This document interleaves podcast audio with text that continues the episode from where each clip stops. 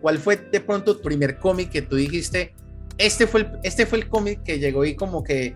mostró la, la primera vez la casetera? Mira, pues antes de que se masificaran mis contenidos, tenía ya una serie de historietas publicadas desde mi perfil, mi perfil personal. No tenía aún visualizado ni tenía claro cómo iba a ser la metodología, el plan de trabajo que iba a realizar con este emprendimiento llamado Casetera, pero hay una viñeta muy, muy particular que, que recuerdo que es, no sé si fue precisamente la que masificó o, creó pues toda, este, toda esta viralidad que tiene ya mi trabajo, pero hay una en la que están el flaco y Mariana acostados, eh,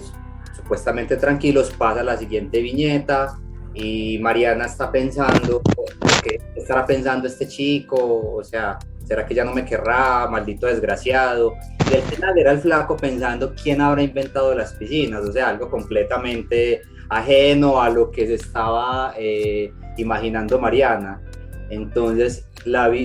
la viralidad, la masificación que tuvo ese cómic fue lo que en parte me obligó a crear una marca, tuviera pues como ya la, como, como toda la dedicación, porque aún no tenía claro a qué me iba a dedicar o cómo quería yo proyectarme con casetera. Era un, un proyecto muy biche que tenía aún, que lo estaba gestando,